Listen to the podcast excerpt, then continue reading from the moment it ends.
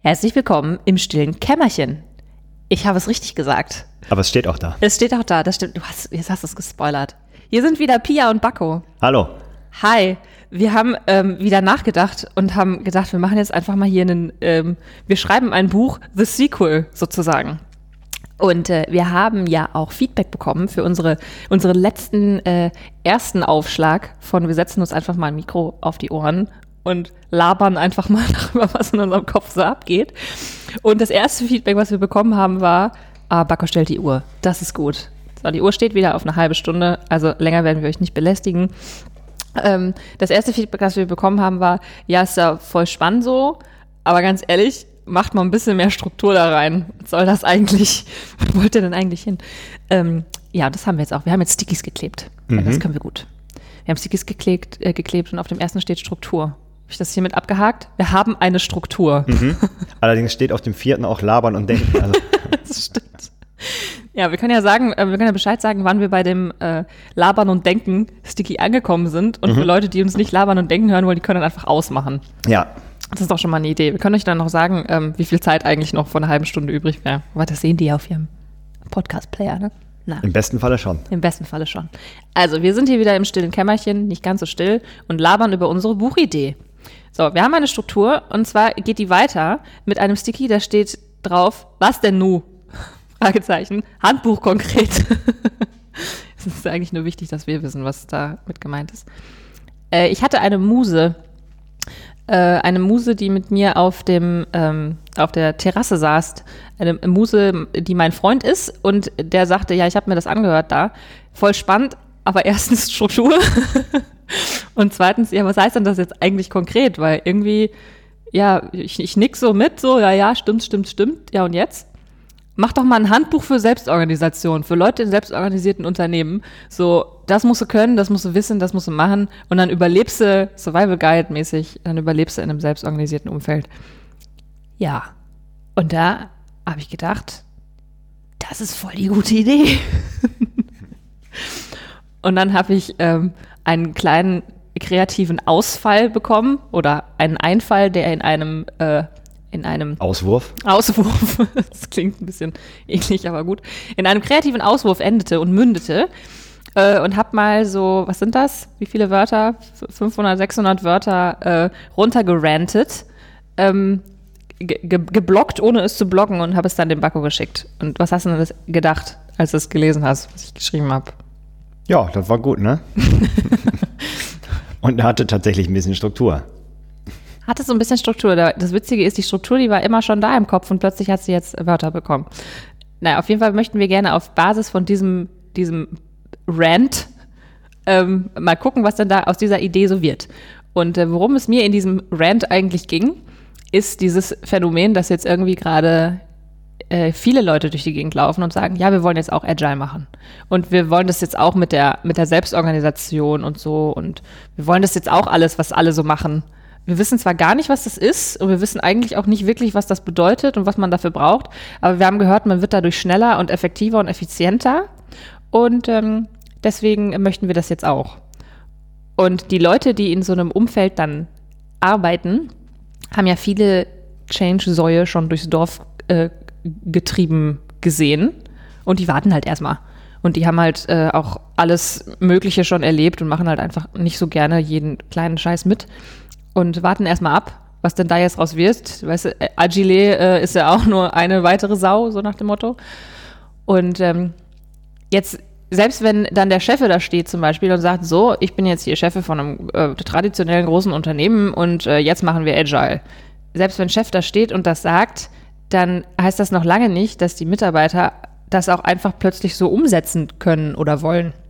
Zumal ja häufig die Chefs sagen, wir machen jetzt agil, aber hm. ich nicht. Genau, ihr, ihr macht jetzt. Genau, ihr macht agil und ich mache so wie immer. genau. Ihr macht jetzt agil und das bedeutet so viel wie, ähm, ach ja, Moment, das heißt ja schon auch, dass ihr irgendwie, ja, ihr sollt schon ein bisschen mehr Verantwortung kriegen. Okay. Ähm, ihr sollt auch ein bisschen mehr alleine entscheiden. Solange ihr die richtigen Entscheidungen trefft, ist das okay. Ähm, und äh, ihr sollt jetzt auch ein bisschen kreativer denken und freier denken und alle eure Ideen äußern und so. Und dann Bitte in Teams arbeiten natürlich und ähm, dann jetzt seid mal sofort produktiv. Das Blöde ist halt, dass die meisten Unternehmen eine lange Zeit ganz, ganz anders gearbeitet haben und die Leute, die in diesen Unternehmen sitzen, gelernt haben, mit diesen widrigen Umgebungen, würde ich sie mal nennen, äh, umzugehen. Das heißt, was machen die? Die sind immer besser geworden in äh, Silo-Denken. Ich halte mir meinen Kasten hier sauber und ich muss mich durchsetzen. Und ähm, in, äh, in irgendwelchen Meetings geht es halt weniger darum, am Ende ein einen Konsens, ein Konsent oder überhaupt irgendeine Art von äh, produktivem Ergebnis zu produzieren, sondern darum, dass ich am Ende gut aussehe, damit ich die nächste Beförderung kriege. Und so sind die halt immer besser geworden und haben sich irgendwie ähm, alles, was, was so eine wahre Selbstorganisation brauchen würde, lange wieder abtrainiert. Und ähm, vor allem wird, also wurde jahrelang das, was zum Beispiel sowas wie Agilität ausmacht, äh, einfach nicht gefördert im Sinne von, mhm. man ist ja quasi also wenn man nicht hektisch aussah und hektisch rumgerannt ist, dann äh, war das ja nicht gut. Also dann hat man offensichtlich nicht gearbeitet. Und dann ist man nicht erfolgreich. Genau. Und das Ziel von sowas wie Selbstorganisation ist ja, diese Hektik rauszuhaben. Ne? Also dass man als Unternehmen quasi ähm, die, die Dynamik des Umfeldes so abbilden kann, dass man eigentlich relativ entspannt äh, arbeiten kann. Und ich glaube, das ist so, ähm, deswegen, ich will das gar nicht, auch gar nicht so negativ äh, sehen. Ich glaube, da ist einfach noch viel Unwissenheit, was das denn genau bedeutet, was irgendwie mhm. auch klar ist, wenn so eine Gesellschaft 150 Jahre irgendwie anders gearbeitet hat. Das ist halt im, im Rückenmark angekommen. Ne? Also ja. dieses, ähm, ich, bin, ich bin beschäftigt, deswegen bin ich wahrscheinlich erfolgreicher als jemand, der nicht beschäftigt ist. Mhm. Wenn man an einem Fließband steht und da sich einen entspannten Job macht, dann ist man halt nicht erfolgreich oder nicht so erfolgreich wie jemand, der an einem Fließband steht und doppelt so schnell arbeitet. Also das ist so das, das Bild, das wir lange gelernt haben. Und da erstmal wieder zurückzufinden zu einem ähm, menschenzentrierten Ansatz und zu verstehen, dass ein Mensch eben keine Maschine ist, die man einfach ein bisschen schneller stellen muss und dann macht die auch mehr. Und dass es eher tendenziell das Gegenteil ist. Es kommt aber auch total drauf an, ne? Also, weil ähm, wenn jetzt Unternehmen ähm, aus einem Bereich, der wenig Dynamik hat, weil wenig dynamischer Markt, wenig dynamische oder wenig Konkurrenz, dann brauchen die Agilität auch nicht. Ne? Ähm, mhm. Oder sowas wie, ähm, keine Ahnung, wenn ich irgendwie ein, äh, ein Auto zusammenschraube und ich genau weiß, welches Teil wohin kommt, dann brauche ich ja nicht agil machen, sondern dann habe ich einen Plan, also IKEA-Schrank. Ne? Da brauche ich nicht agil machen. Da steht genau, was ich in welcher Reihenfolge zu tun habe und optimalerweise mache ich das so weil das der beste Weg ist, vermutlich. Vielleicht gibt es auch einen anderen, aber zumindest ein sehr guter Weg. Und ähm, da brauche ich nicht anfangen mit Stickies kleben und äh, Sprints und so. Und ich glaube, das ist halt das, was du am Anfang gesagt hast mit, ähm, das will jetzt jeder machen. Ähm, also agil ist ja erstmal nur ein Ergebnis von irgendwas. Ne? Also ich kann ja nicht agil machen, sondern ich bin am Ende optimalerweise irgendwie agil oder dynamikrobust oder was auch immer. Ähm, und vielleicht selbst organisiert, und das ist ja auch immer noch nicht dasselbe, ne? das sind ja irgendwie auch nochmal äh, Unterschiede. Äh, und ich glaube, das ist so ein bisschen häufig das Missverständnis, dass agil jetzt für alles funktioniert. Weil wenn du ag also agile Methoden, sowas wie Scrum zum Beispiel im Umfeld machst, wo du eigentlich nur einen Plan abarbeiten musst, dann ist das halt total overengineert. Genau, ne? und das ist halt der Unterschied zwischen agil machen und agil sein. Wenn du, ja. wenn du agil bist, dann musst du im Zweifel vielleicht gar nicht die ganze Zeit agil machen. Wenn ich einen Ikea-Schrank habe, dann kann ich den immer wieder auf dieselbe Weise zusammenbauen, dann bin ich irgendwann richtig gut drin, da brauche ich keine Stickies für. Ja. Doof ist halt, wenn irgendwas plötzlich sich ändert und genau. ich mich anpassen muss. Ja. Fällt mir jetzt gerade für das Ike den Ikea-Schrank tatsächlich keine Metapher ein. Ähm, aber wenn ich eine agile Haltung habe und mich schnell auf Veränderungen anpassen kann, dann muss ich dazwischen vielleicht, also zwischen den Veränderungen ähm, muss ich vielleicht gar nicht gar nicht so dynamik robust handeln, ja. solange ich halt dynamik robust bin. Du musst halt vor allem ähm, eine klare, Entsch also eine, eine Entscheidung treffen und äh, quasi wissen, in welchem Bereich das Sinn macht und in welchem nicht. Ne? Also in so einem, also weil jedes Unternehmen hat ja quasi ähm, komplexe Bereiche und weniger komplexe Bereiche mhm. oder vielleicht nur komplizierte Bereiche. Und in den komplizierten Bereichen machen sowas wie Prozesse halt total Sinn. Ne? Und ja. wenn man, wenn man irgendwann merkt, dass dieser Prozess, ich habe das in meiner, ähm, bei meiner vorherigen Arbeit häufiger erlebt, dass man quasi einen Prozess eingeführt hat und dann gab es immer wieder neue Ausnahmen. Ja, klar. Das heißt, dass offensichtlich dieser Prozess, der vielleicht irgendwann mal funktioniert hat, ne, als der Markt irgendwie noch nicht so dynamisch war, ähm, dass der dann quasi so viele Ausnahmen hatte, dass es eigentlich kein Prozess mehr war. Ein bisschen wie die französische Sprache. Die hat auch so viele Ausnahmen, dass du die Regel eigentlich gar nicht mehr lernen musst. Nur bei den Prozessen wird es ja meistens dann so gehandhabt, dass der Prozess jeder ähm, auch nur ansatzweise ersichtlichen Ausnahme irgendwie angepasst wird und dann irgendwann Genau. ein Prozess zu einer menschenmordenden Maschinerie wird. Genau. Und dann hast du irgendwann sowas wie, äh, ja, draußen gibt's nur Kännchen. Ne? dass, äh, dass der Prozess, der Prozess sieht Kundenfeedback nicht vor. Oder der Prozess sieht Kundenwünsche nicht vor. Weil wir haben jetzt hier den Prozess und um Gottes Willen nehmt uns den bitte nicht weg, das ist das Einzige, was wir haben. Ja, das ist auch so ein bisschen wie beim Poker, ne? Wenn du quasi, du hast irgendwie schon äh, 2000 Euro irgendwie investiert, merkst aber irgendwie bei der nächsten Karte, die aufgedeckt wird, oh scheiße, ich kann eigentlich überhaupt nicht mehr gewinnen, behältst sie aber trotzdem, anstatt die sofort wegzuschmeißen. Und das ist halt so ein bisschen, glaube ich, wir haben doch so lange an diesem Prozess gefeilt, deswegen ähm, behalten wir den jetzt einfach. Und eigentlich, also das eigentlich, das, was du nur machen musst, ist zu realisieren, okay, das ist jetzt kein äh, komplizierter Bereich mehr, sondern offensichtlich komplex, so dass es zu viele Ausnahmen gibt, also brauchen wir keinen Prozess mehr, sondern irgendwas anderes. Und auf der anderen Seite kann es ja auch genauso sein, dass in irgendwas, was du ähm, am Anfang agil gemacht hast, du irgendwann merkst, dass sich da so Muster etablieren, dass du da einen Prozess draufsetzen kannst. Und dann ist es halt kein äh, komplexer Bereich mehr, sondern er ist dann nur noch kompliziert, weil man so viel Wissen aufgebaut hat, dass man ihn tatsächlich innerhalb eines Prozesses abbilden kann. Ähm, wir schweifen ab. Äh, Etwas. Ich glaube, wir, sind- wir haben schon einen kleinen Labern und Denken Ja. äh, Ausflug gemacht. Ähm, ich würde gerne eine, ein Ding reinschmeißen, ähm, äh, um zu meinem Lieblingszettel zu kommen, den ich noch nicht verrate. ähm, weil äh, du hast geschrieben, Selbstorganisation hat was mit einem Paradigmenwechsel zu tun. Ja, das haben tatsächlich eventuell vielleicht viele schon verstanden. Nur Aber ich was würde- das bedeutet vielleicht. Genau, und ich hätte da noch eine, also ja im Sinne der Arbeit, aber nicht im Sinne des Menschseins. Weil, Ja, das ne, also richtig. das, was man da quasi einfordert äh, von den Mitarbeitern, das können Mitarbeiter so ungefähr, Bis zum fünften Lebensjahr. genau, bis sie halt Perfekt. irgendwie, bis sie halt irgendwie Bis in der das Schule Gegenteil kommen. lernen. genau. Ja, genau. Ähm, und ich glaube, das ist halt so, äh, wenn man das verstanden hat, dann ähm, versteht man, glaube ich, dieses Ganze drumherum und was das für eine Kraft entfalten kann, wenn man irgendwie sich Kinder anguckt und wie die, wie die spielen und wie die quasi von sich aus kreativ sind. Außer man sagt ihnen dann, wenn du jetzt ein Bild malst, dann kriegst du einen Schokobon. Ja, dann dann stirbt die Kreativität relativ schnell wieder. Ähm, und äh, die, die machen ja quasi innovative Dinge. Ne? Also das ist jetzt nicht irgendwie, äh, na, ich wollte sagen, es, ist, es sind jetzt irgendwie keine Startups, aber ich glaube, wenn man Kinder mal noch stärker beobachten würde, haben die wahrscheinlich auch ein paar Ideen, die man wahrscheinlich sogar tatsächlich hinter irgendwie vermarkten könnte. Und die Ähm, machen das ja auch mit der entsprechenden Ernsthaftigkeit. Ne? Also Genau, ich meine, wenn ja. wir Erwachsenen uns Kinder angucken, die miteinander spielen, ähm, das ist, die lernen Teamfähigkeit innerhalb der ersten fünf Minuten, wenn die neue Kinder sehen. Ähm, Die lernen, die lernen irgendwie Konfliktmanagement auf einem äh, ziemlich basic Level. Wenn du mich haust, hau ich dich zurück. Oh, tut uns beiden weh, lassen wir das nächste Mal vielleicht. Ähm, und äh, also wenn man die beim Spielen beobachtet, dann sieht man auch, das ist für die halt, also Spielen auf einer sehr, sehr ernsthaften Ebene, weil die dadurch halt lernen, wie die Welt funktioniert und sich die Welt irgendwie ähm, zu, zu erklären versuchen. Und genauso ernsthaft gehen wir halt irgendwie mit unseren Startups um, nur dass wir halt diese, diese Dinge, die wir eigentlich dazu bräuchten, um gut miteinander umzugehen, uns irgendwann wieder abtrainiert haben. Ja. Ich möchte ein Beispiel ähm, erzählen, um zu zeigen, wie schlau so Kinder sind. Sind wir eigentlich schon bei Labern und Denken jetzt? Absolut. Okay, wir haben gesagt, wir sagen Bescheid. Ja. Wir haben noch 17 Minuten, wir sind jetzt bei Labern und Denken. Ja, aber wir äh, kriegen gleich den Dreh wieder. Ich, möchte, ich glaube, also ich finde das nur wichtig, dass man versteht, dass das nichts ist, was man, ähm, was so total neu ist oder so. Das ist halt eigentlich total alt, aber man hat es halt irgendwie ähm, Und intuitiv. intuitiv. Völlig natürlich. Genau. Und man verlernt es halt irgendwann, dann hat man es irgendwie 30 Jahre lang äh, nicht gemacht und dann wird es halt irgendwie schwer, das wieder zu erlernen. Hm. Und ähm, wir werden den Schwenk hinterher kriegen, dass wir zumindest unsere Ideen mal reinhauen, wie man das wieder lernen kann, was natürlich deutlich härter ist, als wenn man es einfach nie verlernt hätte, aber so ist es halt einfach. Ne? Das, ähm, ja. Ähm, mein, äh, ich habe mal äh, auf äh, meinen Neffen oder auf meine Neffen aufgepasst und hatte ein, äh, das Buch dabei. Ähm, Wie alt sind die, ich glaube, da war er vier oder fünf. Mhm. Ähm, wahrscheinlich, ja, ich glaube vier.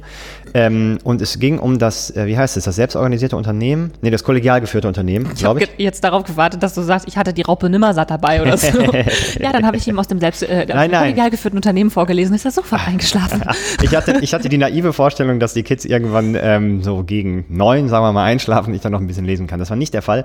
Auf jeden Fall hatte ich dieses Buch dabei und vorne auf dem Buch, ich weiß nicht, wer es kennt, äh, hat es vielleicht irgendwie vor Augen, da ist irgendwie, glaube ich, so ein Kreis drauf und da sind irgendwie ähm, ein paar ähm, Männchen äh, um diesen Kreis und dann sind so ein paar Pfeile zwischen den Männchen. Und dann hat mein Neffe mich gefragt, ob das ein Spiel sei, was ich später mit ihnen spielen würde. Ich gesagt, nee, das ist ein Buch und da geht es irgendwie um selbstorganisierte Unternehmen und ähm, da ist keiner Chef, beziehungsweise eigentlich ist es nicht richtig, sondern jeder ist Chef. Und dann hat er gesagt, ah, okay, also jeder ist für sich selbst verantwortlich, das macht Sinn. Ach, guck mal. Und der Kollege vier ist vier. Ja. Ne? Mhm. Oder war, vielleicht war er auch fünf. Aber Ja. ähm, ich habe mich äh, mehrfach bei ihm bedankt, dass es ein großartiges Zitat ist, was ich irgendwann mal verwenden, Fantastisch. verwenden kann. Ähm, und ich glaube, das ist halt so deren, äh, also das, womit wir, glaube ich, irgendwie in die Welt kommen. Und wenn man es nicht irgendwie, also wenn man Kindern, glaube ich, früh das Selbstbewusstsein gibt, dass sie tatsächlich Sachen auch selber entscheiden dürfen. Ne? Und das ist, also einige nehmen das dann ja so als anti-autoritär, darum geht's ja nicht. Also wenn natürlich irgendwie ein zweijähriges Kind äh, Richtung äh, vierspuriger Straße rennt, dann wird das nicht diskutiert, sondern dann wird er halt gepackt und dann wird Ja. vielleicht hinterher aber nochmal erklärt, warum man das getan hat. Ja. Ne? Und, ähm, und auch so, äh, so Mitbestimmung zum Beispiel, wenn man in Urlaub fährt oder keine Ahnung, also das, die, die haben da schon, also die sagen das ja auch, häufig wird's halt einfach überhört. Ne? Also wenn man denen mal ein bisschen mehr ähm, zuhören äh, würde, dann ähm, wäre das vielleicht gar nicht so doof. Ich habe noch ein lustiges Beispiel. ähm, bevor wir den veröffentlichen, muss ich mir da noch die, äh, das Go für einholen, aber ich glaube, das kriege ich. Äh, ich war auf einem Seminar und da hat ein, ähm, ein netter Mensch, der dabei war, eine Geschichte erzählt. Er war mit seiner, ich glaube, mit seiner Nichte äh, unterwegs, weil ähm, seine Schwester und äh, seine Mutter waren irgendwie einkaufen, dann war er in einem Café und dann hat, ähm, haben sie sich an einen Tisch gesetzt, das, die war glaube ich zwei oder so und die saß in ihrem, äh, in ihrem Buggy und dann kamen zwei ältere Damen und das Café war gerammelt voll, die haben halt gefragt, ob sie sich da hinsetzen können und dann äh, hat er so gefragt, ne, hat seine äh, nicht gefragt, ist es auch okay, wenn die zwei Damen hinsetzen? Dann hat dann, Mädel hat gesagt, nein. und dann hat er gesagt, ja, ja, setzen Sie sich ruhig. Und, Ah, dann, ja. haben, und dann haben die sich halt gesetzt und dann hat sich dieses kleine Kind in ihrem Buggy aufgestellt, mit den Fäusten auf den Tisch gestellt und hat gesagt, ich habe doch Nein gesagt. Nein, wirklich? ja. äh, ich weiß ehrlich gesagt nicht mehr. Ich glaube, die Damen sind dann, glaube ich, gegangen. Ähm, ich fand das auf jeden Fall interessant, weil ähm, die haben für sich schon, die stehen für sich halt schon ein, bis Mhm. man ihnen das quasi entlernt. Ist das ein Wort? Ja, bis man ihnen sagt, dass, dass es teilweise nicht angebracht ist. Genau. Genau. Oder Und- dass es nicht wichtig ist, es ist nicht relevant Ja. in dem Moment, ne? Genau. So, du Ja. wirst gefragt nach deiner Meinung. Ist das okay, wenn die Tanten sich da hinsetzen? Nein. Äh, setzen sie sich trotzdem hin. Du hast Nein gesagt, es ist nicht relevant. Ja, Das genau. ist halt das, was. Und wenn man das natürlich lernt ähm, und das immer weiter lernt und äh, das quasi in der Schule und in seinem ersten Job und so äh, auch nicht verlernt, dann wird das halt immer schwieriger, das zu verlernen. Und dann hat man hinterher, glaube ich, nicht mehr das Gefühl, dass man ähm, überhaupt eine, ein Mitspracherecht hat oder dass seine Meinung überhaupt in irgendeiner Weise gewürdigt wird. Oder, Oder dass gehört. man sie oder auch nur gehört wird. gehört und dass man, ähm, also im übertragenen Sinne, schreien muss, bis sie gehört werden. Ne? Ich muss mich mit meinen kleinen Fäusten auf, die, auf, meinen Buggy, äh, auf meinen Buggy hochdrücken und Ja. laut sagen, ich habe doch Nein gesagt, damit meine Meinung gehört wird. Ja. Und das, das haben wir in unserer Meetingkultur. Mhm. Oft, natürlich nicht immer, ne? nie, nie immer. Nur oft ist es halt so, dass da diejenigen gehört werden, die äh, am lautesten sind und nicht die, die am schlausten sind. Deswegen haben wir ja so eine extravertierte ähm, Kultur. Mhm. Und ähm, ich meine, in der, in der Schule, in, in kleinen, äh, oder in, da wo die Kleinen in die Schule gehen, in der Grundschule, da lernen die halt eigentlich auch schon, dass zum Beispiel miteinander quatschen, wenn der Lehrer redet, ist halt ähm, nicht gewünscht. Das Ja. darf man nicht. Hatten wir gestern Abend tatsächlich noch, ne? Das Ja. dann wirst teilweise sogar umgesetzt. Wenn du deinen Tischnachbarn noch so gerne hast, dann wirst du halt umgesetzt neben jemanden, den du vielleicht nicht so gerne magst, Ja. damit du nicht so viel quatscht. Und vielleicht lernt man in dem Moment von seinem Sitznachbarn mehr als äh, von dem Lehrer, der vorne Genau. weiß ich nicht was erzählt. wenn, du, ne? wenn du mal Gerald Hüther fragst, der sagt halt, ab, ab dem dritten Lebensjahr erziehen Kinder sich gegenseitig. Und das, das ist halt das, was da ähm, künstlich wieder unterbrochen wird. Und dann kommen Leute irgendwann in einen Job und sollen halt teamfähig sein und sollen kollaborieren und sollen Perspektivwechsel, ähm, also sollen in der Lage sein, die Perspektive zu wechseln und die Sicht vielleicht mal aus ähm, der Perspektive des Gegenübers zu sehen.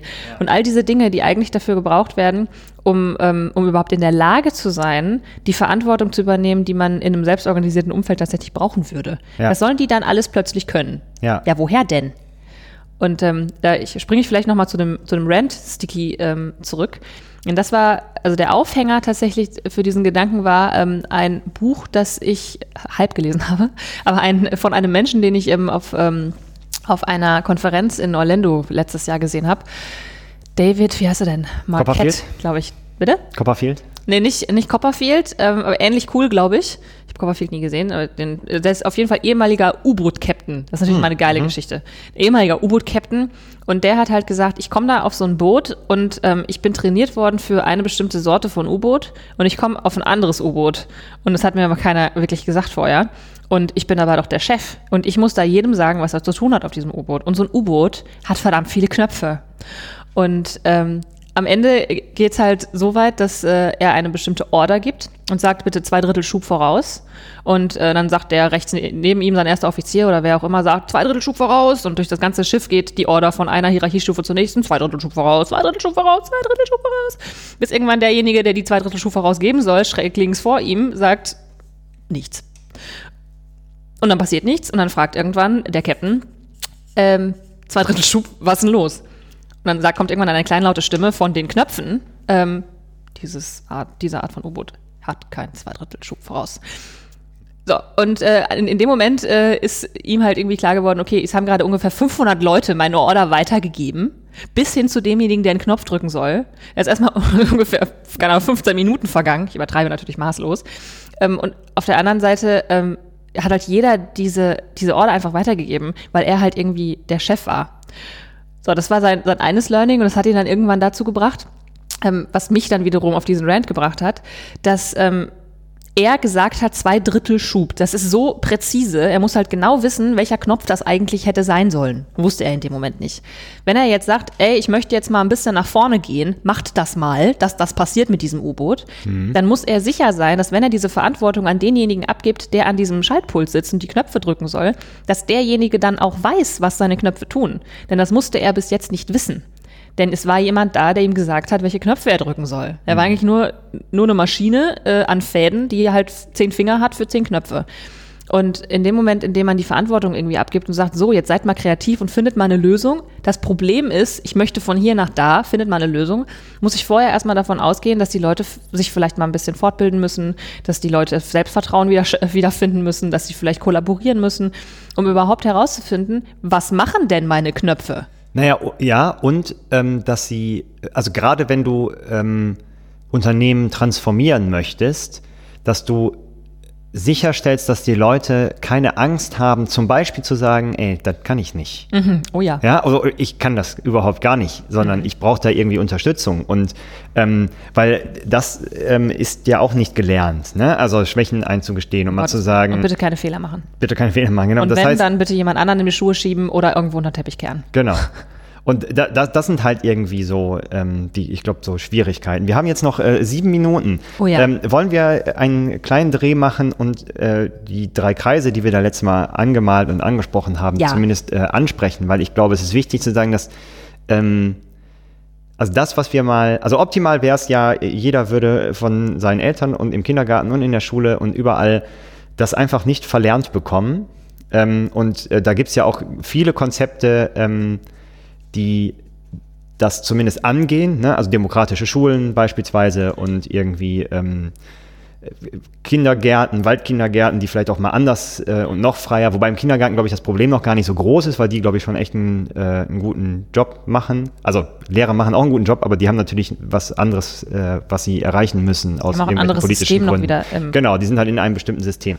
Ähm, solange das noch nicht passiert, ähm, glaube ich oder glauben wir ja, dass Unternehmen dadurch tatsächlich einen Wettbewerbsvorteil haben können, wenn sie das den Menschen wieder beibringen oder sie dazu befähigen, sich das selber wieder genau. beizubringen. Denn man muss ja mal ganz klar sagen, also hier, wo wir arbeiten, ähm, suchen wir im Prinzip, wenn wir neue Kollegen suchen, Menschen, die in diesem System nicht völlig kaputt gegangen sind. Ja. Also die ihre Natürlichkeit über dieses System hinweg gerettet haben. Muss man so krass sagen. Ja. Genau, und ähm, deswegen sind wir auch auf diese drei Kreise gekommen. Ich glaube, das Systemische ist halt ähm, einfach Sachen mal so Sagst grundsätzlich. Du die drei Kreise nochmal? Ja, genau. Sind, also, ja, ja, stimmt. ähm, also äh, quasi die systemische oder Systemtheorie, ähm, äh, buddhistische Psychologie und äh, gewaltfreie Kommunikation. Mhm. Ähm, das Systemische ist ja, also für mich eher so dieser intellektuelle Überbau und äh, also Zusammenhänge grundsätzlich zu verstehen und was ist überhaupt ein System und äh, was ist wie ist ein System organisiert. Und ähm, zu begreifen, also wenn ich etwas tue, dann hat das Auswirkungen nicht nur auf den mir gegenüber, sondern auf mehr. Und äh, wenn mir ähm, etwas passiert, dann kommt das eventuell auch aus einem größeren System. Also einfach so ein bisschen diesen, diesen Fokus zu lösen und ein bisschen defokussierter auf Probleme gucken zu können. So was, was könnte denn da noch mit reinspielen und wo ja. sind auch die Hebel für ja. meine Lösungsansätze? Ja, und dann auch, um quasi Perspektivenwechsel einfacher zu machen, weil man versteht, dass es ohne eigentlich gar nicht geht. Ähm, und interessanterweise sagt die Systemtheorie ja, dass ähm, Organisationen nicht aus Personen, Maschinen oder irgendwas bestehen, sondern ausschließlich aus Kommunikation. Mhm. Wo man sich dann ein bisschen wundert, warum das Thema Kommunikation und wie lernen wir denn überhaupt vernünftig zu kommunizieren, halt so einfach überhaupt nicht beachtet wird in vielen Organisationen und Unternehmen. Und ich so. meine, es kommen doch Wörter aus meinem Mund, ich kommuniziere doch. Das stimmt. Das stimmt. Wieso? Es läuft ja. doch, ist doch eigentlich immer der Satz. Und das ist, das ist so, finde ich, die, ähm, das Kommunikationsmodell der gewaltfreien Kommunikation, aber für mich geht das auch noch viel weiter und dann kommt die Überschneidung mit zum Beispiel dem, dem Buddhismus da noch viel eher zum Tragen. Also ähm, so ein wirkliches Selbstbewusstsein im, im richtigen Wortsinne, ne? also sich, sich selbst bewusst zu sein und was man ist und was man vielleicht auch kann und was einem vielleicht auch fehlt und was irgendwie ähm, vielleicht einem früher auch gefehlt hat, was man jetzt irgendwie versucht zu überkompensieren mit was, was dann aber dem anderen gegenüber nicht ganz so cool und fair und so ist. Ähm, und ich glaube, dass äh, auch solche Themen wie Meditation, ich glaube, dass es einfach dazu führt, ähm, dass man erstmal tatsächlich auch entspannter wird mit vielen Dingen ähm, dass einem auf der einen Seite klar wird, dass es irgendwie das Leben immer so ein bisschen kacke ist, aber man halt selber entscheiden kann, äh, wie man damit umgeht. Und ich glaube, deswegen wird es halt weniger kacke und äh, schöner, an vielen, an mehr Stellen schön und an weniger kacke. Genau, auch da wieder, also für mich ist da das, der große Unterschied nochmal, warum jetzt, warum jetzt Buddhismus? Ähm, weil für mich äh, im Buddhismus der Konstruktivismus der ganzen Geschichte ähm, nochmal deutlich wird. Mhm. Also je, je mehr, ähm, also Menschen, die mir vielleicht schon mal zugehört haben oder die mich kennen, die werden wissen, dass ich eine Menge meditiere und je mehr ich meditiere, desto mehr wird mir klar, dass meine Welt in meinem Kopf stattfindet und dass deine Welt in deinem Kopf stattfindet. Und wenn ja. ich das begriffen habe, dann kann ich ganz anders mit anderen Menschen umgehen und dann kann ich auch ganz anders mit mir umgehen. Dann ist es mir fast nicht mehr möglich, völlig auszurasten und nicht dann daneben mir zu stehen und ein bisschen zu kichern und mich zu fragen, was eigentlich bei mir gerade abgeht. Und ähm, in dem Moment, in dem ich mir halt bewusst werde, dass meine Realität bei mir stattfindet, kann ich dafür auch Verantwortung übernehmen. Und darum geht es ja im Prinzip bei Selbstorganisation auch, dass man Verantwortung übernimmt. Und das ähm, sind ja auch die zwei Säulen der gewaltfreien Kommunikation, beispielsweise maximale Selbstverantwortung und der Grundannahme, dass der Mensch ein soziales Wesen ist und wenn seine eigenen Bedürfnisse erfüllt sind, er gerne den anderen bei der Erfüllung hilft. Und das, was du gesagt hast, das finde ich nämlich ganz spannend, wenn du sagst, jeder hat natürlich seine eigene Wahrheit im Kopf. Ne? Und der Buddhismus der geht ja fast so weit, dass er sagt, man kann quasi sich so weit irgendwie äh, reflektieren, dass man es irgendwann schafft, die Wirklichkeit wirklich so zu beschreiben, wie sie ist. Da bin ich mir noch nicht ganz so sicher. Die, diesen Erleuchtungszustand habe ich auf jeden Fall noch nicht erreicht. Nein. Ähm, das ist aber, dann, glaube ich, auch philosophisch, glaube ich, nicht mehr der Konstruktivismus, oder? Da müsste ich nochmal nachgucken. Ich glaube, der Konstruktivismus besagt, dass es gar keine Realität gibt. Ah, vielleicht gibt es okay. einen Konstruktivismus-Experten, also, der uns mal. Ja, da gibt es, glaube ich, äh, Menschen, die sich da besser mit auskennen. Also bitte legt meine Worte nicht auf die Goldwaage. Ich bin kein Philosoph. Ich glaube, der, der, der Punkt ist aber, dass wenn du, ähm, das finde ich, macht die gewaltfreie Kommunikation sehr gut, dass sie dir eigentlich versucht beizubringen, Konflikte oder wenn du gerade in einer Situation bist, in der du dich nicht wohlfühlst, das in dem Moment anzusprechen und nicht irgendwie vier Wochen später zu sagen, da fand ich das aber nicht so cool, was du da gemacht hast, da hätte ich mir das und das gewünscht, weil dann ist der Zug halt irgendwie abgefahren und in diesen vier Wochen oder wie lange auch immer der Zeitraum dazwischen ist, ähm, erzählt sich jeder seine eigene Geschichte in seinem Kopf und dass das dieselbe Geschichte ist, ist sehr, sehr unwahrscheinlich. Das heißt, diese unterschiedlichen Wahrheiten, die man in der Situation schon hat, die werden sich tendenziell eher noch weiter voneinander entfernt. Das heißt, wenn man zwei Wochen später darüber äh, spricht, dann ist es so weit voneinander entfernt, dass man es dann fast eigentlich nicht mehr gelöst bekommt. Und das, das heißt, ist kein böser Wille, das macht nee, genau, Gehirn das macht einfach. das Gehirn einfach. Und ich glaube, ähm, dass dieses Ne, also irgendwie gewaltfreies Nein sagen und auch gewaltfreies Unterbrechen und so. Einfach in Situationen, wo man sich nicht wohlfühlt, sofort zu sagen, was gerade Thema ist. Ich glaube, dass das dazu führt, dass die, diese Konflikte halt nicht so krass werden, weil du sie halt sofort ansprichst und nicht irgendwie diese zwei Wochen, jeder erzählt sich seine Geschichte und wie kacke der andere doch ist. Ähm, und äh, ich glaube, das ist halt ein sehr, sehr guter Weg, um äh, dann auch quasi die andere Perspektive einzunehmen und das auch noch zu können, weil es halt noch nicht so weit weg ist von der eigenen vielleicht. Ja. Ähm, und da erstmal, da erstmal hinzukommen, ähm, in der Lage zu sein, in der Situation nicht den Reflex zu haben, zu denken, was ist das denn eigentlich für eine Pappnase mir da gegenüber? Der ist ja wohl total bescheuert und ich habe recht und der hat nicht recht. Ähm, oh, jetzt piept es gleich, sondern zu sagen, oh, da passiert gerade in meinem Kopf was und in meinen Gefühlen passiert irgendwas. Da halt hinzukommen, ist äh, eben über, über diese buddhistische, buddhistische Psychologie, es ist schwer auszusprechen, ne? Mhm. Die über die buddhistische Psychologie, ähm, es ist, gehen einem einfach Kronleuchter auf, sobald man sich anfängt damit zu beschäftigen, wie so ein also dass unser Bewusstsein halt teilweise vielleicht auch einfach ein Evolutionsglitch ist, wo einfach äh, wir total mit überfordert sind und wir können halt lernen, wieder damit umzugehen. Und momentan machen wir das auf jeden Fall nicht sonderlich gut, wenn ich mich also umgucke. Und da ähm, wir brauchen diese Fähigkeiten, um um bessere Lösungen zu finden und bessere Arten zu arbeiten zu finden und uns die selber bauen zu können, ohne uns dabei ähm, gegenseitig äh, ständig äh, irgendwie verbal oder auch aktiv äh, Messer in den Rücken zu stechen. Ja, Erzähl dir noch mal was zum letzten Sticky. Ja, ähm, äh, David, der CEO, CEO des Stillenkämmerchens äh, und ähm, Ausleiher des Equipments, mit dem wir hier arbeiten dürfen. Ähm, der hatte eine, äh, wie wir finden, äh, coole Idee. Es gibt, ähm, also, äh, oh, es piept, aber das schaffen wir noch. Das schaffen wir. Ähm, Gitbook heißt das. Ähm, da äh, werden wir jetzt quasi das, was wir oder was äh, Pia geschrieben hat, mal einfach reinstellen. Meinen Rant stellen wir ähm, mal rein, genau. Und äh, den kann dann quasi jeder bearbeiten, beziehungsweise eine, äh, wie sagt man, einen Vorschlag für eine Bearbeitung, wenn irgendwas aus eurer Sicht ergänzt werden muss oder vielleicht auch tatsächlich faktisch falsch ist. Ideen, Gedanken, Feedback. Genau, ähm, da reinstellen. Gerne auch Trolling. genau.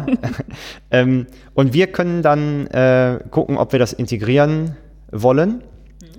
Ähm, und äh, wir wollen mal schauen, ob wir uns da ähm, einem Handbuch nähern können. Und ich glaube, wir werden auch mit den Podcasts weitermachen ähm, und uns vielleicht auch mal Gäste zu den jeweiligen Themen einladen. Also wenn jemand irgendwie Experte auf einem der Gebiete ist, die wir hier angesprochen haben und oder einem, was wir vielleicht noch nicht äh, ähm, beachtet haben, was aber irgendwie wichtig ist, ähm, dann gerne kommentieren, bei uns melden, äh, wie auch immer. Genau, und, und, wenn euch irgendwas einfällt, worüber, ähm, was euch mal interessieren würde, ob wir dazu irgendwie eine Idee haben oder eine Meinung oder worüber wir uns mal Gedanken machen sollten, podcast-technisch, dann äh, sagt uns das doch. Ja.